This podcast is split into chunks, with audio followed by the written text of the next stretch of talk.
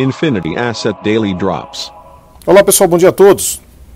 Mercado local ontem na contramão do mercado internacional, que entrava num ciclo de realização de lucros depois de mais e novas recentes altas recordes das bolsas de valores.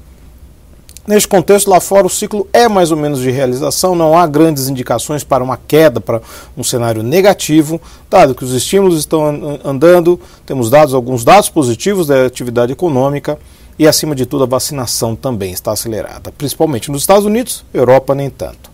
Mas por aqui, a confluência política, a troca de ministros, a possibilidade de que se tenha governabilidade agradou uma parcela significativa do mercado, que, observando de fora, dá a impressão de que agora as reformas andam.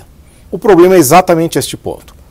Paulo Guedes já foi derrotado em diversos pontos, em especial agora no orçamento, que se insiste em manter o orçamento atual, que pode levar a um problema de responsabilização, dadas as questões fiscais ali dentro e nessa insistência das derrotas de Paulo Guedes fica a dúvida se mesmo esse novo Congresso, agora com apoio concentrado do Centrão, consegue efetivamente passar as reformas administrativas, do Pacto Federativo e a reforma tributária que são tão necessárias ao país nesse momento.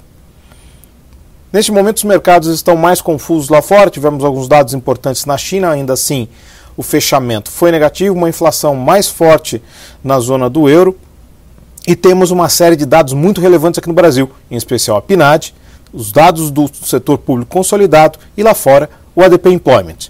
E neste momento os futuros Nova York estão oscilando entre positivos e negativos, ali Dow Jones negativo, Nasdaq e S&P positivos.